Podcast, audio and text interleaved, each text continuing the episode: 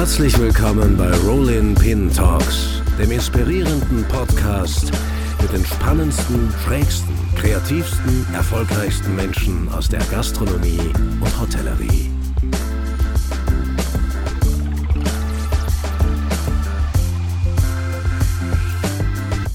So, liebe Freunde, und bevor wir mit unserer neuen Folge starten, eine Einschaltung unseres lieben Werbepartners Ridley. Jetzt beginnt wieder die kalte Jahreszeit und was gibt es Schöneres, als sich mit einem warmen Tee oder Kaffee auf die Couch zu setzen und in einem interessanten Magazin zu schmökern. Unser Werbepartner Readly hat hier ein großartiges Angebot. In der Readly App findest du über 5000 Zeitschriften, die du unbegrenzt, jederzeit und überall lesen kannst. Und das für nur 9,99 Euro im Monat. Wichtig, Readly ist keine Abo-Falle, es gibt keine Zusatzkosten und das Abo ist jederzeit kündbar. Besonders wertvoll am Readly-Angebot finden wir die Möglichkeit, dass über den Familienaccount bis zu fünf Familienmitglieder die App nutzen können. Auch die Mischung zwischen Fachmagazinen und Unterhaltung passt perfekt. So kannst du dich zuerst im Fachmagazin Küche und Architektur über aktuelle Trends im Interieur- und Produktdesign von Küchen informieren, dir dann im Gusto ein gutes Kochrezept suchen und beim Essen schließlich gemütlich das Time Magazine durchblättern. Hörerinnen und Hörer des Rolling Pin Podcasts können die App jetzt zwei Monate lang für nur 1,99 Euro testen. Einfach auf at.readly.com-rolling-pin anmelden. Den Link findet ihr auch in den Show Notes. Und jetzt zurück zur heutigen Folge des Rolling Pin Podcast. Meine sehr verehrten Damen und Herren, liebe Freunde, herzlich willkommen zur neuen Folge der Rolling Pin Talks. Äh, ich bin Jürgen Bichler und ich freue mich sehr, dass wir einen wunderbaren Gast heute haben.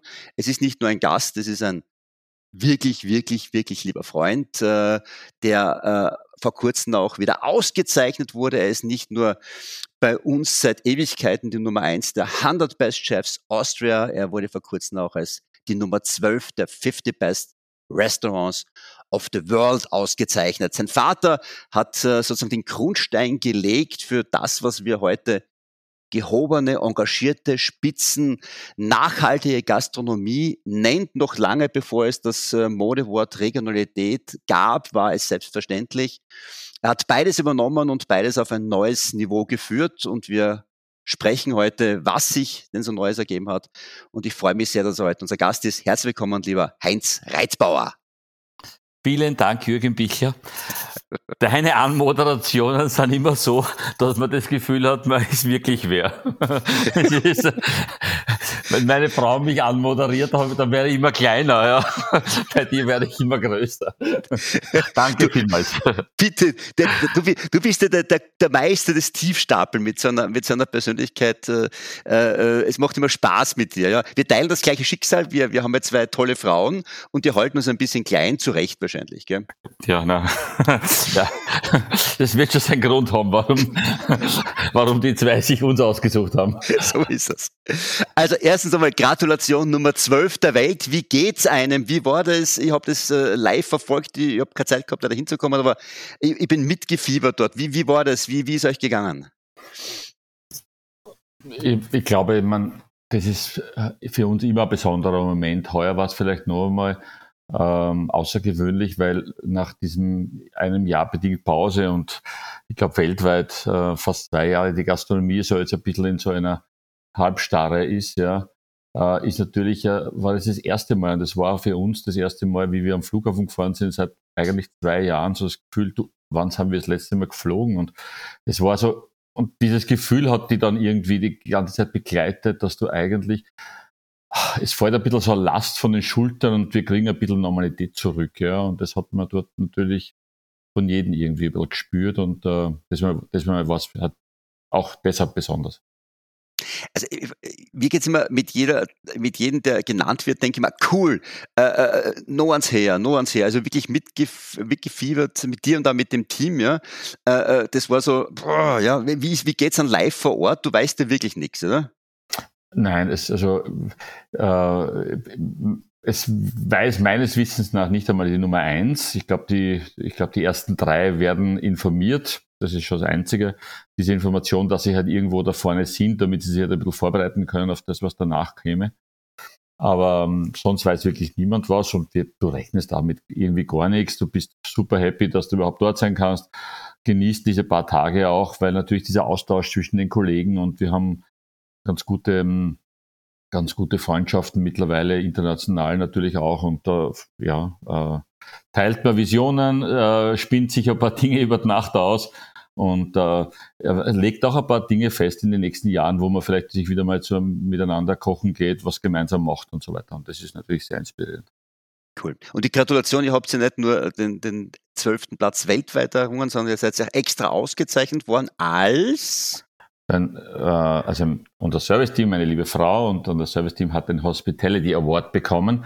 Und das ist, äh, ja, also hinter uns ist ja das Geranium gesessen und die hat den als letztes bekommen mhm. und haben uns ganz herzlich gratuliert und gesagt, das ist ein Wahnsinnspreis und sie haben, äh, sie haben sich so gefreut, weil es natürlich immer auch ein bisschen die Küche sonst immer äh, natürlich äh, im Rampenlicht steht und da ist es natürlich ein Preis für das Gesamte, ja, für das gesamte Auftritt und speziell natürlich für das für die Dienstleistung im Service und für die Hospitality. Und äh, ja, das hat uns schon wahnsinnig gefreut. Also Gratulation, es ist bei euch, wer noch nicht bei euch war, muss hin, das ist gelebte Gastfreundschaft und Gastronomie. Und jetzt komme ich ja gleich, du hast ja vor, vor ein paar, paar Monate äh, schon mit, mit äh, dem äh, Lüg sozusagen einen Podcast über dein Leben äh, gemacht und jetzt gibt es ja Bogusch 2.0 und da würde ich gerne mit dir ein bisschen talken äh, warum, weshalb äh, und, und was das so besonders macht. Ich durfte dich ja schon oben besuchen und wir haben da einen sehr netten Tag miteinander verbracht. Ähm, äh, seit wann gibt es denn äh, erstens einmal den Bogu schon und wie hat sich denn das Ganze da oben entwickelt?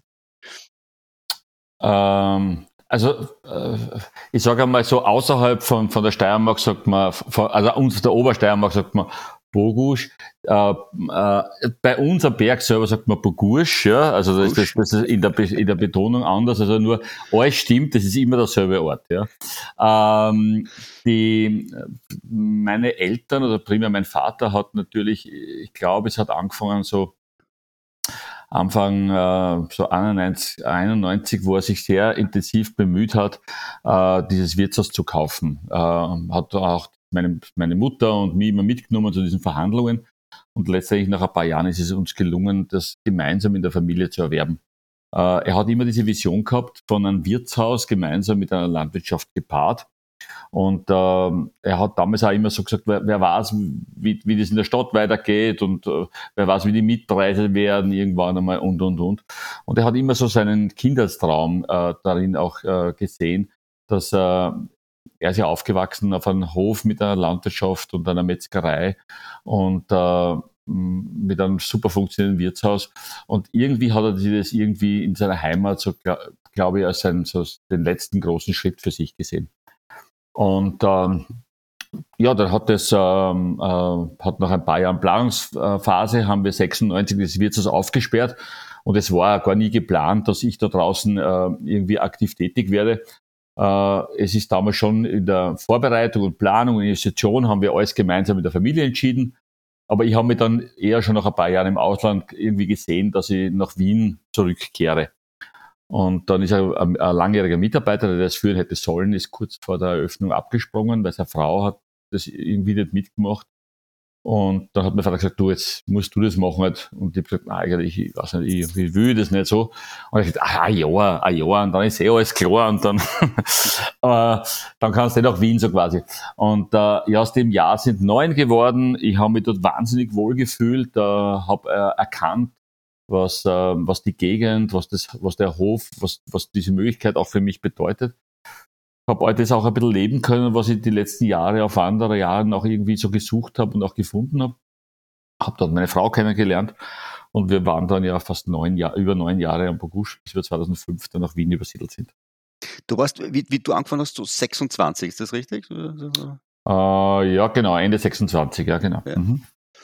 Und du, äh, wo war die letzte Station? Wo warst, wo warst du davor eigentlich? Ähm, ich war davor äh, beim Robochon in, in, in Paris. Das war meine letzte Station davor. Und dazwischen habe ich immer wieder natürlich die Möglichkeit gehabt, ein paar so Stage zu machen oder kurz einmal eine Woche dort. Und äh, haben mich eigentlich dann schon ja, ziemlich stark in, in, in Wien gesehen. Habe ja damals auch schon in Wien gearbeitet. Hab gemeinsam, äh, war ein Teil des Teams. Der Helmut Österreicher war ja unser Küchenchef und wir haben ein sehr starkes ähm, langjähriges Team gehabt, von dem ich versucht habe, so viel wie möglich zu lernen. Ist, jeder, der Paris kennt und den Bogouche, äh, es ist ziemlich gleich, also von, von, der, von der Weltoffenheit dort und von der Besiedlungsdichte. War das nicht so ein Paradigmenwechsel von einer Weltstadt letztendlich wieder, wieder aufs Land zu gehen? War das nicht für dich so äh, ein, ein, Schritt zurück oder, oder hast du die, die, die Chance gesehen, dort etwas? Naja, wie gesagt, es war jetzt nicht mein Ziel, äh, in, in die Steiermark zu gehen. Ich war gern dort, aber irgendwie mein, mein, mein Lebensmittelpunkt habe ich schon in der Stadt gesehen. Ja. Aber ich habe erst dann über die Zeit erkannt eigentlich, was es für mich heißt. Wobei ich sagen muss, wenn man so ein Wirtshaus aufsperrt und überhaupt eine neue Eröffnung ist immer eine ganz besondere Herausforderung. Ich glaube, wir alle wissen das jetzt nach, diesem, nach dieser Pandemiezeit, wie schwierig es ist. Also für uns war es enorm schwierig, ja, den, den Betrieb wieder hochzufahren, auf das Niveau zu bringen, wieder das Team beieinander zu haben. Ähm, äh, all diese Selbstverständlichkeiten, die ja über, über Monate und Jahre sie irgendwie in jedem Unternehmen natürlich äh, verfestigen, die sind irgendwann mehr selbstverständlich und äh, äh, vor allem wenn man so eine lange Pause hat oder wenn man einen Betrieb neu aufsperrt. Und ähm, das, das kostet einfach nur einige extra Kilometer, ja. Und ich sage also diese ersten Jahre, wir haben wahnsinnig viele Mitarbeiter verbraucht, weil sie, ich sage mal, weil der ist reinkommen, hat sich doch, na, hat sich eine Woche angeschaut und gesagt, na, in dem Chaoshaufen bleibe ich nicht. Und ist ja dann quasi wieder, so schnell wieder gegangen. Und das dauert dann einfach eine Zeit, bis man ein Team formt. Also ich habe das Glück gehabt, dass ich mit drei Mitarbeitern angefangen und von den drei Mitarbeitern sind mir zwei geblieben, wobei man sagen muss, der eine ist noch immer bei mir, die Bauer, äh, also jetzt seit über, seit 1996, seit 25 Jahren. Und der Florian, äh, der lange Zeit mein Suchchef war, ist glaube ich 14 oder 15 Jahre bei uns gewesen, bis er dann sich selbstständig gemacht hat. Und ähm, äh, das ist schon wichtig, dass du also ein, zwei so, so, so Säulen hast. Und dann haben wir halt eine Zeit gebraucht, bis wir halt unser Team formen. Aber ich sag, nach einem Jahr haben wir dann so 30 Leute beieinander gehabt die, die dann auch geblieben sind und mit denen wir uh, die Idee des Wirtshauses mit einer regionalen Küche halt weitergelebt und weitergeführt haben dann der Ruf nach Wien und, und die, die, die, diese Erfolgsgeschichte ist ja, ist ja, ist ja durchaus bekannt, ja. Und, und dann haben sich ja äh, deine Eltern oder hauptsächlich entschieden, sozusagen den, den Bogusch neu zu machen, was gleichzeitig natürlich unglaubliches Umdenken, Investitionen, Planung, aber auch den Abschied sozusagen der, der, der, der Eltern mit sich gebracht hat. So nach dem Motto, ja, wenn neu, dann äh, äh, treten wir als, als erste Generation zurück. Ist das richtig? Naja, man muss dazu sagen, wir haben natürlich ähm, diesen äh, ähm, Entscheidung war mal zuerst einmal Wien, die ganze Fokussation ist dorthin gegangen, unsere Investitionskraft, wir sind ja auch ein Unternehmen, dass ja ähm, eine wirtschaftliche, wir haben zwar getrennte Buchhaltungen, aber wir sind ein wirtschaftliches Unternehmen. Und äh, es ist ein bisschen so eine vice versa Investition auch immer. Ja? Das heißt, wenn der eine was macht, muss sich der andere ein bisschen zurückhalten, logischerweise. Und äh, das heißt, also uns war klar nach dem letzten Umbau 2014 in Wien, wo wir das, äh, den Stadtpark über den Pavillon nochmal erweitert haben, vor allem und die, den ganzen Küchenbereich einfach noch einmal neu definiert haben für uns, dass ähm, wir nachdem wir das äh, erledigt gehabt haben, haben wir jetzt gesagt, okay, was kann unser oder was sollte unser nächster Schritt sein? Ja? Und äh, 2015 haben wir dann angefangen, uns äh, auseinanderzusetzen mit der Zukunft.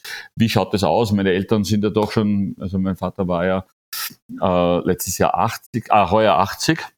Und ähm, wir haben gesagt, na, wie, wie geht es in Zukunft weiter? Meine Eltern wenn sie Lust haben, können sie bis 100 arbeiten, aber es wird halt dann irgendwann einmal vor, äh, operativ natürlich schwierig. Das heißt, man muss jetzt irgendwie als Familienunternehmen die Frage stellen, wie schaut unsere Zukunft aus? Und ähm, wir haben damals gesagt, na, wir, für uns war klar, dass wir das als, ähm, äh, das Wirtshaus weiterführen, äh, selbst wenn meine Eltern zwei Schritte zurückgehen. Äh, wir haben gesagt, na, bitte so viel wie möglich und, und, und dankbar für jede Unterstützung, die wir bekommen. Ähm, aber irgendwann einmal natürlich kann man es auch nicht mehr, kann man nicht mehr erwarten, dass, dass sie natürlich diese, diese vielen Kilometer auch noch weitergehen, ja. Und äh, dann haben wir mal diese Grundentscheidung äh, äh in der Familie getroffen und gesagt, okay, wir wollen was tun. Wir sehen, wir sehen natürlich die, die neue Positionierung äh, auf diese ähm, Tradition auffußend natürlich ähm, ein bisschen anders. Was, was sind die Dinge, unter denen wir uns selbst sehen und wo glauben wir, wo können wir einfach was einbringen, was unser Unternehmen und uns, wo wir uns selbst auch wiederfinden? Und äh, dieser Prozess hat dann natürlich ein, zwei Jahre in, der, in, in den Gesprächen zueinander stattgefunden. Und äh, meine Eltern und mein Vater haben dann auch irgendwo gesagt, du, so wie ihr das haben wollt, macht's das. Ja, es ist nicht meins. Also ich bin da nicht, ich bin da, aber wenn es mir wollt, so wie es mir halt geht, aber aber ihr müsst das so tun, wie ihr wie ihr das für richtig äh, empfindet. Und äh, wir haben dann immer wieder mal kurze Updates-Gespräche gehabt, natürlich, wobei mein Vater sich da sehr rausgehalten hat und irgendwann gesagt hat, du, das passt schon, das ist, ich mach's das schon. Und, und er ist auch dann nicht derjenige, der dann natürlich äh, da in dieses äh, Gespräch sich dann so vertieft mehr einklingt, weil er sagt, äh, zwei Meinungen eh, tun eh nicht gut. Äh, deshalb halte ich mich ein bisschen zurück in, in, in, in, in meiner äh, Meinungsfreiheit äh, und die werden das schon machen. Das bedeutet schon, äh, also normalerweise Generation, du kennst ja auch Betriebe, wo die, die, die, die Übergabe nicht so äh, äh, äh, entspannt abgelaufen ist. Äh, ist. Ist das einfach gewachsen gewesen im Zuge der Jahre oder manchmal ja, müssen Mediatoren eingesetzt werden? Hat das wirklich so sang- und klanglos funktioniert? Naja, wir, wir, haben, wir haben schon so ein bisschen ein, äh, ein äh, ambivalentes Verhältnis. Also man muss schon sagen, äh, es ist natürlich schon so, dass, dass, dass natürlich wir das Glück gehabt haben, dass wir natürlich über die Betriebe immer getrennt waren.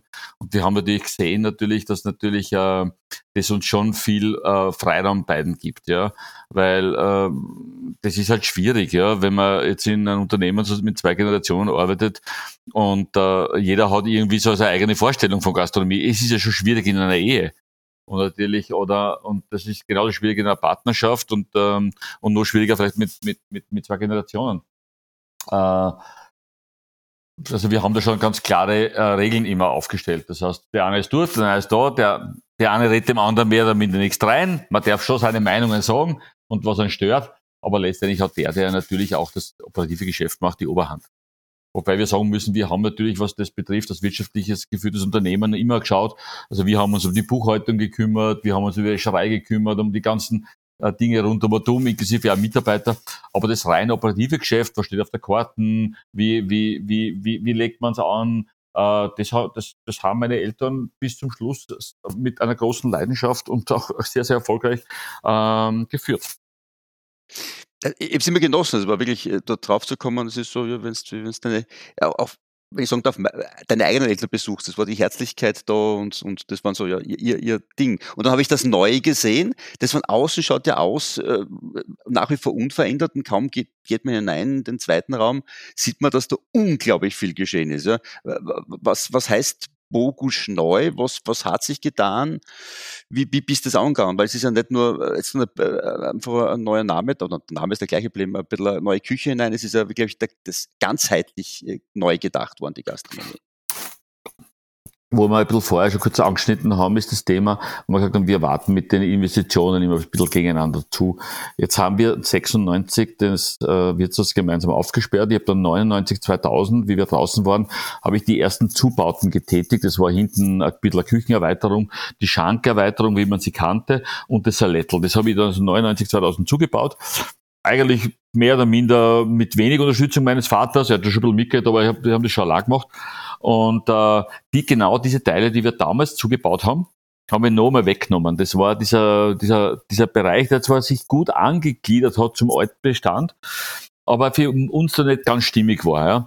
Und äh, genau diese Bereiche haben wir jetzt wieder weggenommen und äh, das erneuert. Wir sehen den Bogusch jetzt nicht als neu oder wie immer. Es ist ein Wirtshaus, wir bleiben und sind ein Wirtshaus, das immer eine Landwirtschaft und, und, und die Gegend äh, rundum ablichtet. Ja. Ähm, dass natürlich jetzt die, die gewisse Räume da hinten ein neues Erscheinungsbild haben, ergibt sich von alleine. Wir haben versucht, diese alten Bestandteile besser rauszuschälen und den wirklich historischen Kern noch einmal besser freizulegen. Wirtshaus ist ja von 1616 äh, letztendlich. Also wir haben hier alte Decken und das im Altbereich nochmal rausgelöst um auf die äh, Grundsubstanz zu kommen. Und ähm, uns war es wichtig, sage ich mal, äh, das für uns so zu sehen, dass wir sagen, okay, wie, wo glauben wir, wo die nächsten 20 Jahre wir es, äh, ähm, wo wir die Schritte so setzen können, dass wir die nächsten 20 Jahre damit äh, glücklich werden. Ja? Äh, da war uns wichtig, also nicht nur das in der Richtung Nachhaltigkeit, Kreislaufwirtschaft noch stärker äh, zu verfestigen, sondern auch äh, energiekonzeptmäßig äh, den nächsten Schritt zu machen. Und wir haben äh, ähm, das wirklich versucht, ganzheitlich zu denken und also alle Bereiche, wo bei heute bei uns Energie anfällt und der Gastronomiebetrieb ist eben energieintensiv, auch wirklich zu speichern und diesen Zwischenspeicher dann wieder woanders zu verwenden. Das heißt, so energieschonend, ressourcenschonend im Kreislaufwirtschaft und wenn möglich fast energieautark zu arbeiten. Und das hat uns natürlich in die Karten gespielt, wenn man relativ viele Bereiche angreift. Und jetzt haben wir aber seit 96 im Bereich des Wirtshauses und, und im Bereich der Küche eigentlich fast, also bis auf 99 den Salettelzubau und den Schankzubau, keine Investition mehr getätigt. Und über 20 Jahre in der Gastronomie äh, bei einem Betrieb, der ganz gut nicht mehr läuft, ist eine sehr lange Zeit. Ja. Das heißt, wir haben also wirklich Investitionsnachholbedarf gehabt. Und es war dann jetzt letztendlich auch, ähm, keine große Geschichte, dass man die oder die andere Geschichte auch dann noch mitzieht. Ja. Äh, man muss sich vorstellen, der Bogusch hat bis, bis zum Zusperren vom Lockdown eigentlich keine Lüftung gehabt, bis auf eine Küchenabluft. Die Zuluft kam mehr oder minder aus dem Gastraum. Hat auch funktioniert 20 Jahre lang. Und äh, vielleicht heute auch pandemiebedingt unmöglich. Und äh, war in dem Fall genau der richtige Zeitpunkt.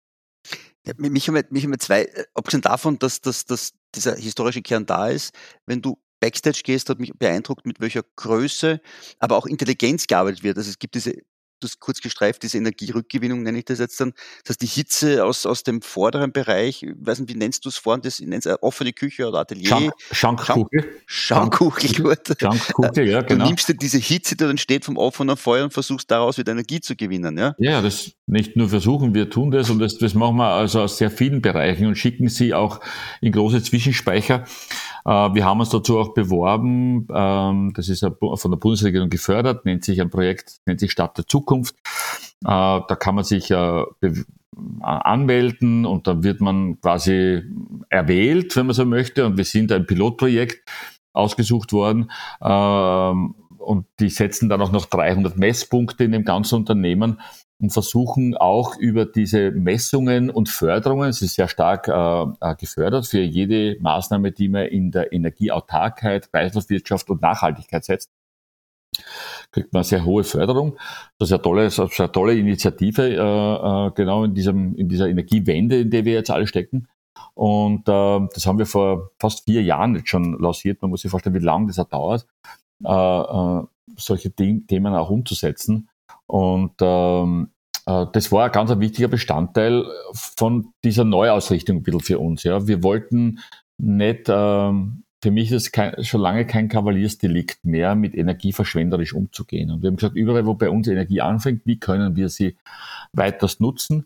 Wir können nicht nur bei Lebensmitteln überlegen, was machen wir mit, den, mit dem Apfelstrunk, den wir jetzt nicht verwerten, sondern wir müssen das auch mittlerweile über die Energie denken. Und ich finde, Gastronomie ist da ein ganz guter Zeitpunkt oder ein ganz guter ähm, Ort eigentlich, wo man das auch sichtbar machen kann. Und wir werden sichtbar, das ist ein gefördertes Projekt, das auch dann so sichtbar wird, damit der Nächste daraus Erfahrungen ziehen kann und die nächsten Lehren für sein Projekt bekommt.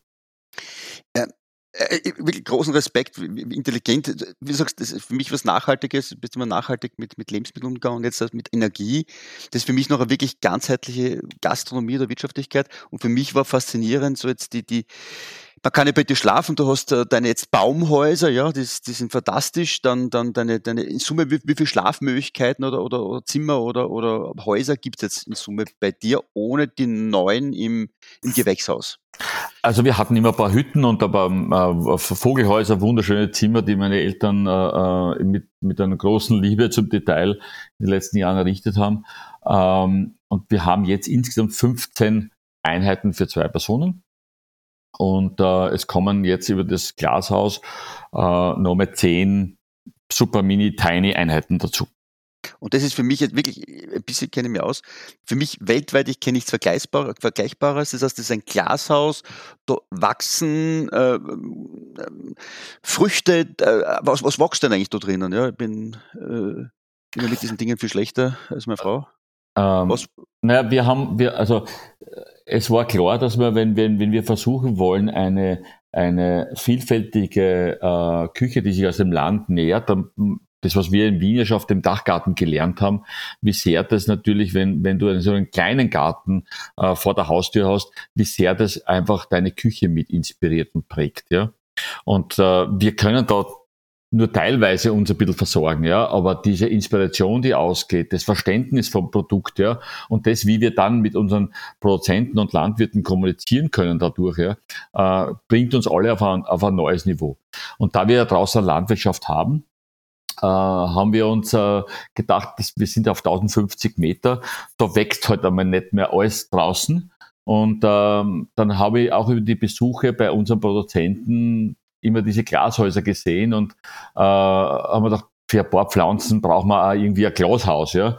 Und äh, um, um sie einwintern zu können, um, und, und mit der Energie, die wir aus den, also ist entstanden, die wir aus den Küchen und Ablüfteinheiten zu viel haben und Wäscherei, die schicken wir dort rein und damit beheizen wir unser Glashaus quasi. Kostet nichts, ist total energieschonend und äh, äh, wir haben etwas verfügbar, das hat auf 1000 Meter vielleicht sonst nicht funktioniert.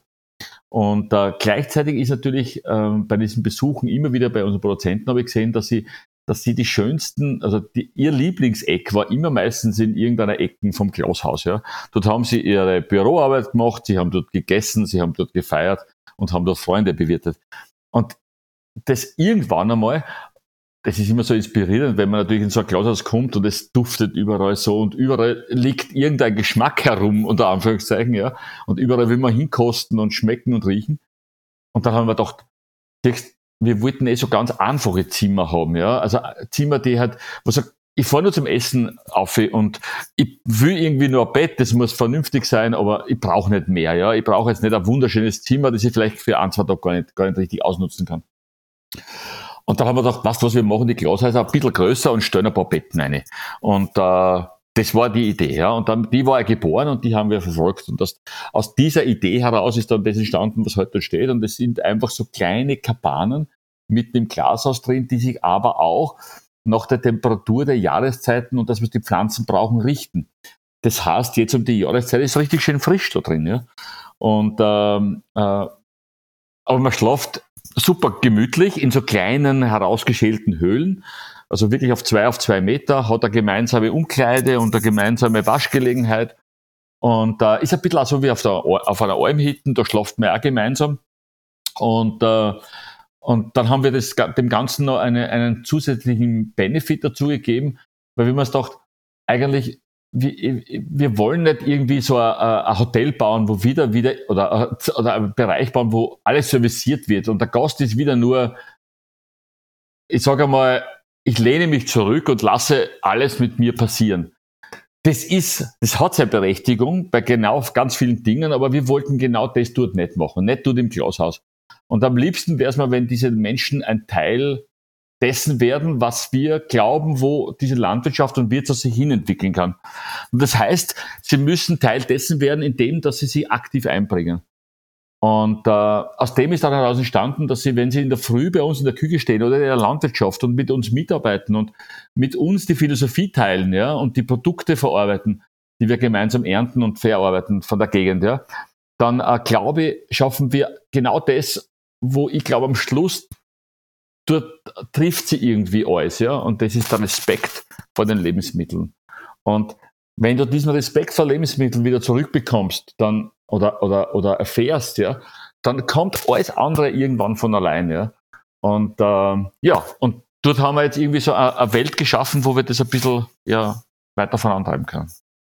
Das heißt, man kann äh, als, als Interessent ja, Teil der, der Bogusch-Familie wären, ich schlafe dort, für kleineres Geld, den ich aktiv einbringe in, in eure Welt und einfach ein bisschen mitarbeite. Genau, wenn ich jetzt mitarbeite, also das, die Kabane kostet unter 100 Euro und wenn ich jetzt nur nächsten Tag in der Früh in der Küche oder in der Landwirtschaft stehe und ein paar Stunden Mitarbeit, dann äh, reduzieren wir wahrscheinlich den Kabanenpreis auf circa die Hälfte. Ja. Wir sind jetzt ein bisschen gehandicapt durch die Pandemiesituation noch, aber sobald wir das jetzt alle ein bisschen im Griff haben und wir uns wieder so ganz ungezwungen zueinander äh, bewegen können, dann äh, der Raum ist da, dann starten wir damit. Also für, für alle, die das, ich durfte schon sehen, es hat jetzt nichts von einem Almhüttenschick. Es ist stylisch, äh, es ist ganz modern gemacht äh, und hat eine unglaubliche trotzdem, man fühlt sich gleich wohl. Also es ist, es ist etwas, wo man trotzdem sich entspannen kann. Ich glaube, Gemeinschaftsraum und alles drum und dran gibt es mit offenem Kamin. Es ist ja wirklich gut gemacht. Es ist ja nichts, wo man sagt, man liegt übereinander. Man hat seine Privatsphäre natürlich trotzdem. Ja, aber Aber es, ja, es muss schon ein bisschen zeitgemäß auch sein, oder letztendlich ist klar, ja. Super. Jetzt äh, alles nach hinten, äh, unglaublich viel Erdbewegung. Äh, äh, das kostet ja auch richtig Geld. Ja? Also jetzt seid ihr ein Familienunternehmen. Äh, äh, was hat Bogusch neu gekostet? Ja, es ist sehr vielfältig. Wir haben natürlich angefangen also mit, mit unserem nachhaltigen Energiekonzept, das ja wirklich sehr stark gefördert ist. Man muss dazu sagen, da gibt es also auf diese Energieförder, äh, energienachhaltigen Tätigkeiten eine fast 50-prozentige äh, äh, Zuschuss. Das muss man sich mal wirklich vorstellen. Das ist schon ein, ein tolles Projekt, das hier unterstützt wird.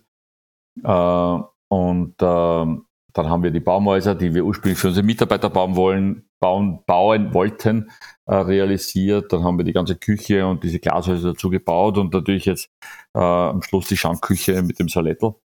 Also ist schon ziemlich weitläufiger Bereich geworden, letztendlich auch. Bisschen ist es natürlich, hat uns die Karten gespielt, die Pandemie, dass wir diese Hauptbauzeit, also während diesen, dieser Schließzeit vollführen konnten. Das ist natürlich jetzt für uns, das war jetzt kein Nachteil, sage ich mal, von der, von dem, dass man sich darauf ein bisschen konzentrieren kann. Äh, umsatzmäßig hätte man schon was anderes, äh, äh, äh, äh, hätte man uns gewünscht, sage ich mal, aber man muss die Zeit nehmen, wie sie ist, ja. Ähm, und wie gesagt, wir haben seit 20 Jahren eigentlich bis auf die Zimmer rund ums Wirtshaus eigentlich keine Investition mehr getätigt, ja. Und man muss auch sagen, wir haben also schon, normalerweise sage ich so, alle zehn Jahre sollte man schon ein bisschen weiter in sein Unternehmen investieren für mich, ja. Und äh, das heißt, wir haben also einen Sprung zumindest äh, ausgelassen. Äh, deshalb umso größer ist vielleicht der jetzt ausgefallen. Aber in der Summe ähm, haben wir knappe zweistellige Millionenbetrag investiert. Ja. Das heißt, es, äh, du, du, siehst das ja auch so okay, in den nächsten 20 Jahren. Jetzt habt ihr wunderbare Kinder, äh, die schon ein bisschen das Gastrogen in sich tragen. Ich, ich darf alle kennen. Äh, ist das etwas, wo man sagt, ja, und ich gebe es jetzt in die dritte Generation weiter? Äh, wie, wie, wie sieht das die Familie Reitbauer? Super entspannt. Äh, äh, ich glaube, mein Sohn, das will ich jetzt kein Blödsinn sagen, aber mein Sohn hat das vor kurzem irgendwann hat gesagt, äh, ja, ich bin, ich bin der Lorenz, ich bin die dritte Generation. Die wissen eh, wie das ist. Die erste baut auf, die zweite heute und die dritte. also, wir sind alle sehr entspannt. Na, also wir, ich sage mal, wenn man sich jetzt anschaut, wir haben vor guten, vor 25 Jahren jetzt den Busch aufgesperrt das wirkt für uns natürlich, das ist ein Teil, ähm, äh, ein ganz großer Teil unserer Familie und äh, äh, erfüllt ja, hat ja zwei Generationen sehr stark mit Leben befüllt. Ja. Ähm, aber 20 Jahre später ist es auf einem Punkt gewesen, wo es jetzt quasi einen äh, Erneuerungsbedarf äh, erfahren hat und auch braucht. Ja. Was in 20 Jahren passiert, ja. Erstmal ist das Unternehmen dann in einer Situation, wo, wo man natürlich sich wieder überlegen muss, was macht man. Äh, so lange wollen wir auf jeden Fall noch aktiv arbeiten. Dann sind wir noch immer zehn Jahre, zumindest, also meine Frau ist noch viel, viel jünger als, mein, als meine Eltern, aber da sind wir noch wesentlich zehn Jahre jünger als meine Eltern jetzt sind, die jetzt zurückgetreten sind. Also ich glaube, wenn man mit dem Alter anfängt nachzudenken, was meine Kinder irgendwann einmal äh, übernehmen wollen, äh, wir machen das, was wir für uns heute richtig empfinden und äh, sehen, versuchen unsere Kinder bestmöglich einzubinden, wobei wir das ganz, ganz entspannt sehen. Und die sollen sie jetzt einmal ihre Hörndeln woanders abstoßen, ein bisschen auch ihre Jugend genießen äh, und einmal die Welt kennenlernen und was in 20 Jahren ist. Schauen wir. Schön. Das heißt, es ist für euch gedacht und nach 20 Jahren sagt man, okay, geht es weiter jetzt in der Familie oder gibt es andere Lösungen? Also ohne, dass man jetzt Generationen über etwas hinaus verpflichtet. Das ist genau. schön, ja. Aber ich, ich habe ein gutes Gefühl, also man, bei euch kann es sagen, als, als Gastgeber gehen äh, in sich. Ähm, äh, wie ist es jetzt dann so? Also äh, jetzt dann Montag bis Freitag ist es der Steirereck in Wien und äh, Samstag, Sonntag äh, am Bogusch. Ja? Ähm, ist das, ist das, äh, das ihr habt eine Sieben-Tage-Woche aktuell, ja? leidet der Steireck darunter? Äh, äh, wie, wie funktioniert das? Weil sieben Tage und ihr gebt überall Vollgas, das weiß ich. Wie, wie funktioniert das äh, in eurer Beziehung, auch als, als ganz persönlich mit der Energie? Also da muss ich zwei, zwei Themen ansprechen. Das erste ist, dass ich mich, ähm, dass wir das seit vor 15 Jahren eigentlich, seitdem wir in Wien sind, seit 2005, ist es ja so, dass wir jedes Wochenende aktiv, in der, also fast jedes Wochenende in der Steiermark sind. In der Regel kann man sagen, von, von vier oder fünf eines nicht, ja. Alle anderen sind wir draußen. Das war ja schon so die letzten 15 Jahre. Und der eigentliche intensive Part, und da muss ich jetzt einmal Danke sagen, und zwar an mein Wiener Team, an mein Wiener Mitarbeiterteam, die mich eigentlich, man muss vorstellen, vor sechs Jahren, 2015 angefangen, wirklich intensiv nachzudenken. Meine Frau und ich haben drei Jahre lang jede freie Minute, jede Minute, die wir uns vom Geschäft wegstohlen konnten, irgendwie einmal nachgedacht, drei Jahre lang, wie glauben wir, dass wir, wo wir dieses, dieses, diesen Ort hin entwickeln wollen, wo finden wir uns und wo glauben wir, dass die Zukunft ist für uns. Und da sind wirklich viele Stunden und viele Nächte und viele Halbservice einmal reingegangen. Und da hat mir mein Team immer den, den Rücken freigehalten. Also das sind ja fast alle heute da im Haus bei mir. Und die haben mir immer gesagt, Chef, jetzt geht schon. Wir haben es im Griff, du hast abhauen, ja. Ähm, das ist einfach so, sobald das Service ein bisschen nachlässt oder was haben die mir rauslassen, ja. Und ich habe mich dann meistens irgendwo in der Kammer zurückgezogen oder habe oben an, an, im ersten Stock so einen Tisch, ja. Da habe ich alles aufgelegt und der ganze Raum ist voll gepflastert mit Ideen und Plänen und was immer.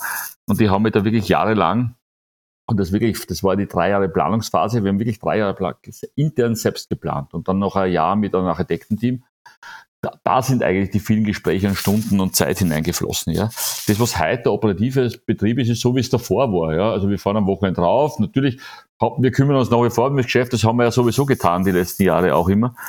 Und wir haben natürlich auf beiden Standorten in Wien wie in der Steiermark mittlerweile ein wirklich starkes Team. Es sind viele Leute und versuchen den Menschen auch natürlich äh, äh so viel wie möglich an diesen, ähm, in dieser Verantwortung zu übergeben, damit äh, äh, wir natürlich auch bisschen Zeit auch noch für uns haben natürlich auch und ein bisschen Kraft.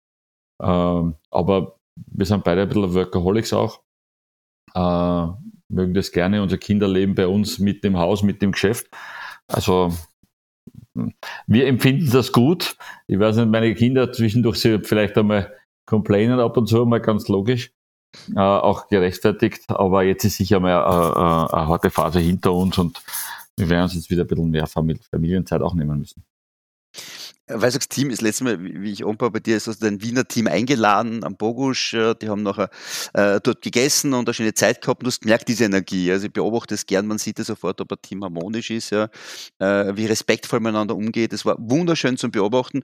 Und ich komme jetzt gut auf die Schankküche zu reden. Das klingt, also äh, Schankküche, äh, das muss man wirklich erlebt haben. Das heißt, äh, man hat rund um eine, eine offene Feuerstelle, gibt es auch Herde und da wird ja anders gekocht. Und ich finde, eine ganz moderne, leichte Küche, äh, nicht klassische Wirtshausküche, das heißt, da versuchst du neu zu denken äh, und auch, glaube ich, ein neues Publikum anzuziehen, oder? Ja, ich glaube, wir haben immer ein sehr gemischtes Publikum gehabt, vom, vom, vom einfachen äh, Holzknecht, also der ist sehr besonders wertig, äh, bis hin zu jemandem, der aus der Stadt gekommen ist und, und sagt, ich, ich mache mir einen so schönen Tag da oben. Ähm, es ist für uns alles wichtig. Ich glaube, wir wollen halt einfach nur ein Bereich sein, der sehr extrem unkompliziert und entspannt ist. Deshalb kann man da gar nicht reservieren. Wir wollen keine Reservierung haben. Äh, wir schreiben auch die Karten nirgends hin. Man kann es, wir finden es nicht im Internet. Wir sind ja sonst ein sehr gut äh, äh, äh, Betrieb, der auf seiner Homepage mehr oder minder alles oben stehen hat, äh, dass der Gast sich orientieren kann. Aber da wollen wir ganz bewusst das anders sehen. Ja? Äh, sehr flexibel agieren, auch mit kleinen Mengen super umgehen können die wir verarbeiten müssen, die oft im Wirtshaus gar keinen Sinn machen oder in Wien zu verarbeiten, weil die Menge zu klein ist. Das ist ein, ein offener Tisch. Und äh, wo halt immer was anderes gekocht wird und der Karten auch die am Tag auch zweimal ausdrucken kann. Wir haben eigentlich nur zwei fixe Parameter ist. Wir arbeiten mit Dampf und mit, äh, mit offenem Feuer. Das ist das eine. Wir wollen immer, dass ein, zwei Mitarbeiter, die bei mir in Wien einige Jahre gearbeitet haben, da draußen das Team bereichern und äh, ein bisschen was von ihrer Sichtweise da in dieses Team mit reinbringen. Ich halte mich da, ähm, was, die, was die Grundkonzeption betrifft, ziemlich bedeckt zurück. Über, überlasse viel. Ich spreche zwar schon jedes Gericht mit ihnen ab, aber ich nehme mich da bewusst sehr hinaus. Äh, ich will, dass die, dass unsere super jungen kreativen Leute dort auch ein bisschen eine Bühne bekommen, ein bisschen eine Möglichkeit haben, äh, äh, selbst den nächsten Schritt zu setzen. Und, ähm, äh, und das, Tolle ist natürlich auch dort, dass wir das erste Mal einen Schritt auch aus der Küche, wenn man will, auch hinausmachen. Ja? Das heißt also, die direkte Kommunikation mit zwischen Koch und Gast und, und diese ganze, dieses ganze Schankugelteams und Gast ist natürlich eine andere, als wir sie sonst bis dato gelebt haben. Und äh, kennt man ja mittlerweile, ist ja kein, kein einzigartiges Konzept und äh, bereichert unser Wirtshaus in, insofern, dass man, wenn man jetzt ein paar Tage oben schlaft, sagen kann, du super, ich bin einmal im Wirtshaus, einmal bin in der Schankkugel, einmal gehe ich vielleicht auf die Außenkarten hin, wo, wo, wo du dir ein bisschen was abholst und dich einfach nur auf irgendeinem Picknickplatz draußen im, im Wald niederlässt. Ja. Wir wollen auch für die Menschen, die da oben ein paar Tage äh, sind, äh, ihnen ein bisschen was bieten, das halt ein bisschen abwechslungsreicher ist. Und es gibt natürlich eine Synergie jetzt dann, was die Lebensmittel betrifft. Ich habe ja mal Schafzucht, ja. Wie geht's eigentlich 3,99, mein, mein Lieblingsschaf? Ich hoffe gut, ja. ich glaube, es hat einen Schock fürs Leben. ich war so lieb. Also 3,99 ist ein Schaf, das der Jugendlicher für, für, für ein Shooting auserkoren hat. Und das, wir, das Schaf wollte aber nicht so wie ich und ich war, ich war auf, auf, das Schaf eingeredet. Und es hat dann funktioniert, das hat das Mitleid der Ruhe gegeben. Ich glaube, ich glaub, wir hätten ja eine Rampensau nehmen sollen. okay. Aber du, du, du, äh, du hast Schafe oben, du, du hast äh, eine wirkliche Zucht, das heißt, du, und, die, und die Lebensmittel werden dann zwischen Bogusch und Steireich in Wien sozusagen äh, aufgeteilt. Ja, nehme ich an, das ist mittlerweile ja ein, ein, seit 25 Jahren gelebt. Das ist ja das, was diese Landwirtschaft, die, die äh, der Franz und der Walter bei uns seit über 20 Jahren bewirtschaften, ja, die sich um die Tiere kümmern, die, die aber auch schlachten, die unsere Blutwürst machen, unsere Bratwürst, unsere Beinschinken, die Würst, ja. Also das ist ja etwas, was ja nicht wir aus unserer Küche auch noch mithändeln. Wir versuchen jetzt auch mittlerweile jetzt äh, unseren Beitrag zu leisten und einmal wieder was anderes zu machen und so weiter. Aber das ist so ein äh, eingespieltes Team, ja, und wir schlachten ja seit über 20 Jahren in, unser, in unserem Schlachtraum, neben Steuer unten. Wir schlachten nicht nur unsere eigenen Tiere, wir schlagen jede Woche sechs Lämmer, ein bis zwei Milchkälber von den Bauern der Gegend, ja. Alle zwei bis drei Monate Ochsen oder Kalbin von den Bauern unserer Gegend und äh, von unseren Schweinen, das übrigens meine Wiener Mitarbeiter im Lockdown 1 gebaut haben. Ein zweieinhalb Hektar großes Freilaufgehege für, für unsere äh, äh, Sau. Das war eine super Action und danke dafür. Wir hätten das uns, glaube ich, noch nie äh, in 100 Jahren nicht. Äh, und ähm, äh, da haben wir, schlachten wir jede Woche eine Sau mit einem knappen Jahr. Und äh, ja, und das alles, was man verarbeitet man zu 100% selbst in allen drei Betrieben. Also in der Steiermark, in der Meierei und im Restaurant in Wien. Es ist wirklich ein Traum für jeden, äh, ob es jetzt Küche ist oder Service ist, ein Traum für jeden, der ganzheitliche Gastronomie leben will. Mehr, mehr geht nicht. Tiere wachsen äh, mit freien Flächen auf, das ist ein Traum dort. Äh, äh und man kann das ganzheitlich erleben bei euch. Das heißt, äh, ab und zu sucht ja auch ihr, sowohl für Wien, wahrscheinlich auch im Bogusch noch Leute. Also Fazit ist, äh, wer, wer wirklich, und das meine ich wirklich ernst, liebevolle Chefleit haben will und ein tolles Team, und äh, das, das muss man wirklich suchen, mit einem internationalen Touch und die Möglichkeit, ein bisschen zwischen Wien äh, und, und, und, und, und Bogusch oder wirklich einmal zu switchen auch, ja, um was anderes zu sehen. Ich glaube, ab und zu sucht ja jemand. Ist das richtig, lieber Heinz? Du, es ist natürlich auch so, wir, wir wachsen ständig, ja. Ich sage einmal so, wir sind jetzt eine kleiner geworden. Wir haben Gott sei Dank, was, was die Steiermark betrifft, unser Team komplett halten können. Also wir haben überhaupt niemanden verloren, haben es auch ein bisschen bereichern können, aber sind weiter auf der Suche natürlich, weil wir wollen weiter, weiter einfach unsere Dienstleistung nach oben schrauben. Dazu braucht es einfach, äh, ja, äh, begabte Hände, die liebevoll äh, ihren Beruf ausüben, ja, und die irgendwie gut in unser Team passen, weil wir suchen schon Menschen mit einem sage mit einer Ausstrahlung und mit einem Charakter und wir müssen uns mögen können. Das ist schon ein wichtiger, ein ganz wichtiger Punkt bei uns, ja. Also Weil, jeder, der sich angesprochen fühlt und wirklich was, was, was Schönes sucht, ganzheitliches, entweder auf, auf die Seiten äh, äh zu schauen, Steireck in Wien und Bogosch oder auf Rollimpin, wo die Jobs auch drauf sind. Und ich kann garantieren, das ist eine, eine, eine nicht keine Arbeitsstelle, das ist Familienanschluss, äh, wo man sich wohlfühlt. Also das, diese Werbung sei erlaubt, lieber Heinz. Danke, nehme ich. Bitte. ähm, jetzt, jetzt, was steht jetzt noch an? Das heißt, jetzt hast du im Endeffekt äh, zu laufen zu bringen. Gibt es irgendwelche neuen Pläne? wo man sagt, da, da schraubt man schon, du hast erzählt, das hat Jahre an, an Vorlauf gebraucht äh, für den Bogusch. Gibt es noch etwas jetzt dann, was in der Pipeline ist oder hast du jetzt einmal alles in die Perfektion bringen. Ja, genau. Also wir sind jetzt bei, bei, erstmal beim Fertigmachen. Es ist ja noch nicht alles fertig. Wir haben ja noch bis Ende des Jahres mehr oder minder so eine Baustelle neben dem Wirtshaus. Da, es wird aber immer besser und äh, irgendwann deckt der Schnee alles zu, die, letzt, die letzten Wunden, die noch offen sind. Wir pflanzen, wir haben ja so um unser Glashaus, also ich habe ja sage, diese, diese ganze äh, Vielfaltsgeschichte, äh, die wir anpflanzen, sind ja, ähm, wurde, wurde ich jetzt ganz stark unterstützt von den Partnern, mit denen ich ja seit vielen Jahren zusammenarbeite. Das große Glashaus hat fast hauptsächlich der, der Heimo Kahner aus Schönbrunn, der die ähm, Zitrusfrüchte in Schönbrunn seit 20 Jahren betreut, äh, ganz stark sich dessen äh, angenommen, das große Glashaus, äh, aber nicht nur um seine eigenen Zitrusfrüchte, die, die, die ich dort aus Schönbrunn erwerben durfte, sondern auch um Pflanzen, die wir die letzten Jahre gemeinsam ausgesucht haben. Dann das, das, das, den warmen Küchengarten, das ist unser kleines Glashaus, habe ich mit der Eveline Bach gemeinsam gemacht. Ja. Die hat mir da überall unterstützt, hat die Kräuter vorgezogen. Das ist auch eine Kooperation, die ja so weitergeht. Das heißt, die, die zieht die Kräuter für uns vor, wir kriegen sie dann in den Topf als Jungpflanzen und äh, haben die Chance, sie quasi, versuchen sie am Leben zu halten. Das ist ja auch eine Challenge, wenn man dann mal mit Pflanzen der Menge umgeht, wie wir jetzt. Dann lernt man ja auch einmal auch ein paar ähm, Tiefschläge kennen. Äh, mittlerweile sind wir aus dem Tal schon wieder Richtung, Richtung nach oben unterwegs, aber da muss man sehr aufpassen. Aus dem Leben braucht es halt ein bisschen Erfahrung und Zeit. Und ähm, die, die, die Pflanzungen außerhalb der, der, der beiden Gebäude habe ich mit dem äh, Sigi Datschl gemacht. Das ist der Experte, der dieses Buch geschrieben hat, 55 essbare Obstsorten. Das ist wahrscheinlich die Koryphäe im, im deutschsprachigen Raum, der, was äh, so seltene, vergessene Obstpflanzen betrifft und Beerenpflanzen, äh, äh, das kultiviert, aussucht und organisiert. Ja. Man muss dazu sagen, ich bin in den letzten Jahren, habe ich mich schon versucht, damit auseinanderzusetzen, aber von dem, was wir da oben anbauen, kenne ich selber ein Drittel nicht. Also, und ich biete mir ein, ich kenne wirklich einiges. Uh, und wir haben uns über Literatur viele Dinge auch bis hin Sibirien schicken, uh, bringen lassen, Bulgarien. Wir wollen wirklich so einen, wo wir glauben, das passt da uns, bei uns oben dazu, das interessiert uns von der, von der uh, Historie und Literatur aus.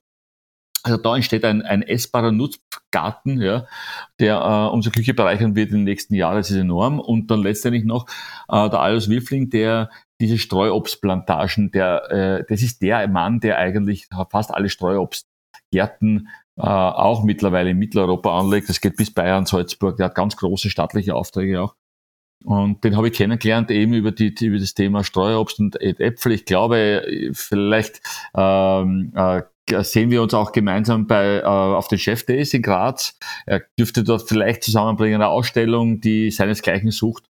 Ähm, und ähm, dort haben wir sehr viel gelernt und der hat äh, unseren Streuobstbestand komplett neu aufgestellt und wir haben die Sorten, die wir in den letzten Jahren verkocht haben, wo wir gemeint haben, die sind für uns geschmacklich einzigartig, die passen auch in unsere Gegend, das ist ja immer wichtig, wo ist man?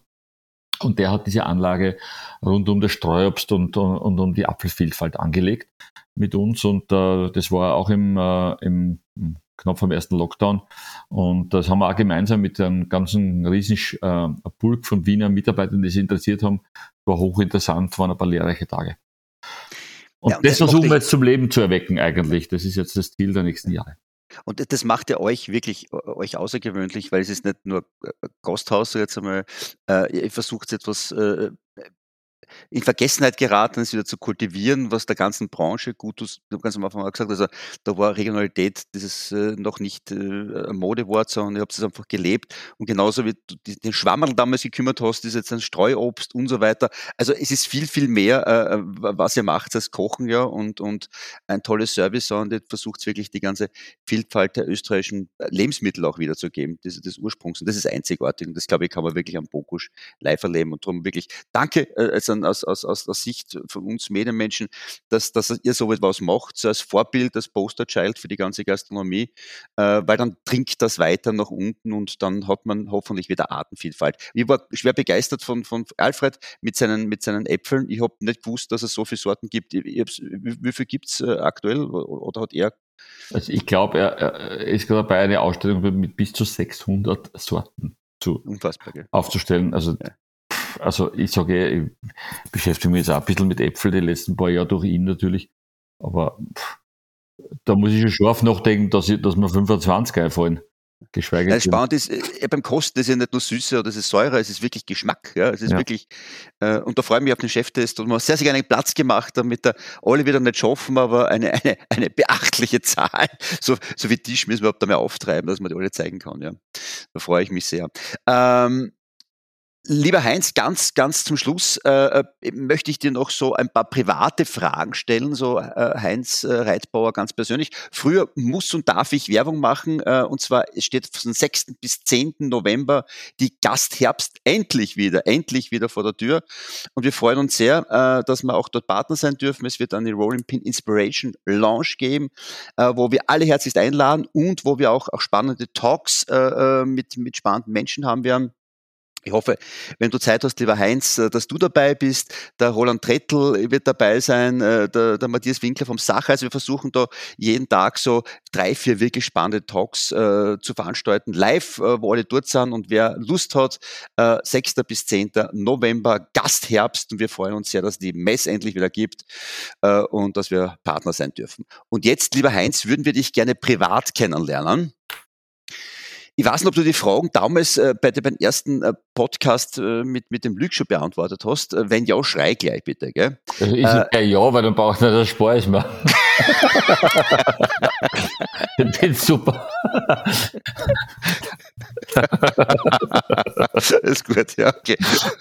okay da. ich, das liebe ich auf jeden Fall. also ich fange mal so an. Pass auf, ich kann es uns dann noch hören. Äh, bei all dem Erfolg, den du sozusagen wirklich jetzt gemacht hast, werden wahrscheinlich äh, ein paar Fehler passiert sein. Äh, jetzt kann man nicht sagen, ja, Fehler sind immer dazu da, um etwas Neues zu lernen, aber ich glaube, es gibt auch ein paar Fehler im Lernen, wo du sagst, scheiße, den bereue ich jetzt wirklich. Also das würde ich nie, auf das, äh, das, das wird mir nie wieder passieren. Was wäre sozusagen der größte Fehler, den du jemals gemacht hast? Uh, uh, wahrscheinlich so viel, dass ich gar nicht weiß, welchen aussuchen soll. Ähm, Nein, ich glaube, dass ich dort und da mal ein paar Menschen nicht den nötigen Respekt entgegengebracht habe. Schau, schau, das von dir, Ken, kein respektvoller als dich. Nein, meine, meine Frau sagt immer, so. äh, ein Vorbild am Heinz, sagt sie immer, wenn wir zusammen sind. Schau, wie freundlich der ist. Ja. Hat auf jeden Fall gewirkt. Ja. Äh, äh, äh ich nenne es mal Game Changer. Jeder hat so in seinem Leben einen Moment, wo man sagt, es ändert sich sein Leben, weil er jemand trifft, weil er auf eine Idee kommt, weil irgendwas passiert. Ja? Also dein Leben massiv verändert hat. Was war diese Situation in deinem Leben, was sagst du, da bin ich jetzt dann in eine andere Richtung gegangen? Ich glaube, ganz bewusst war es vielleicht, ähm, äh, beruflich gesehen war es vielleicht der Michel Bra, in ganz jungen Jahren. Und ähm, weil ich dann noch eine andere Idee gekriegt habe von dem, wie ich glaube, dass es für mich passt. Und äh, sonst meine Frau.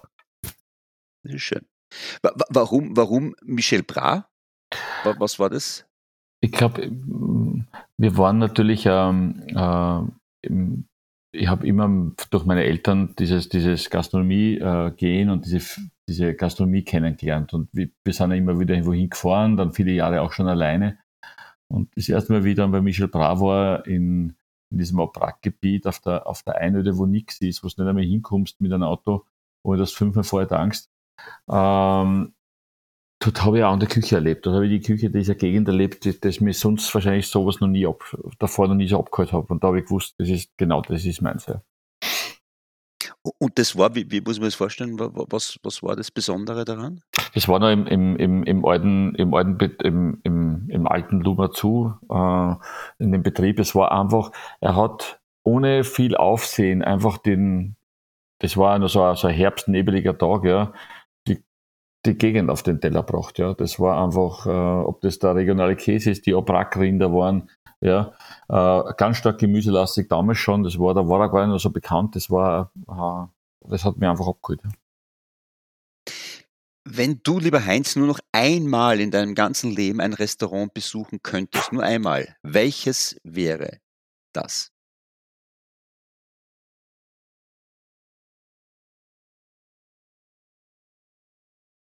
Na, wenn dann ich weiß nicht, ob es ein Restaurant wäre unbedingt, aber es wäre ein Essen mit meiner Großmutter, das ich gerne nochmal hätte. Das ist schön und damit hast du mir die nächste Frage vorweggenommen. Äh, welche Persönlichkeit, äh, ob lebend oder tot, möchtest du noch, äh, wenn du die Chance hättest, äh, kennenlernen oder noch einmal treffen? Aber ich frage es trotzdem.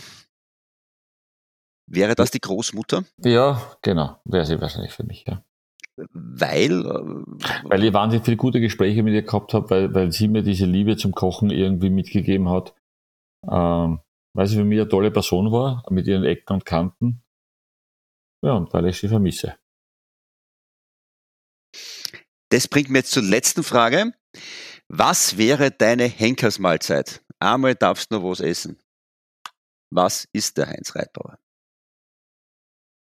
Klingt jetzt banal, aber meine Frau macht jetzt seit äh, drei Jahren das Brot für die Steiermark am Berufsstraßen. Und er macht die wirklich gut. Und wenn, dann möchte ich ein Brot meiner Frau haben. So ein Abschied. Möge es noch lange bis dorthin sein, mögen wir noch viel Brot miteinander essen, viel Wein miteinander trinken. Das ja.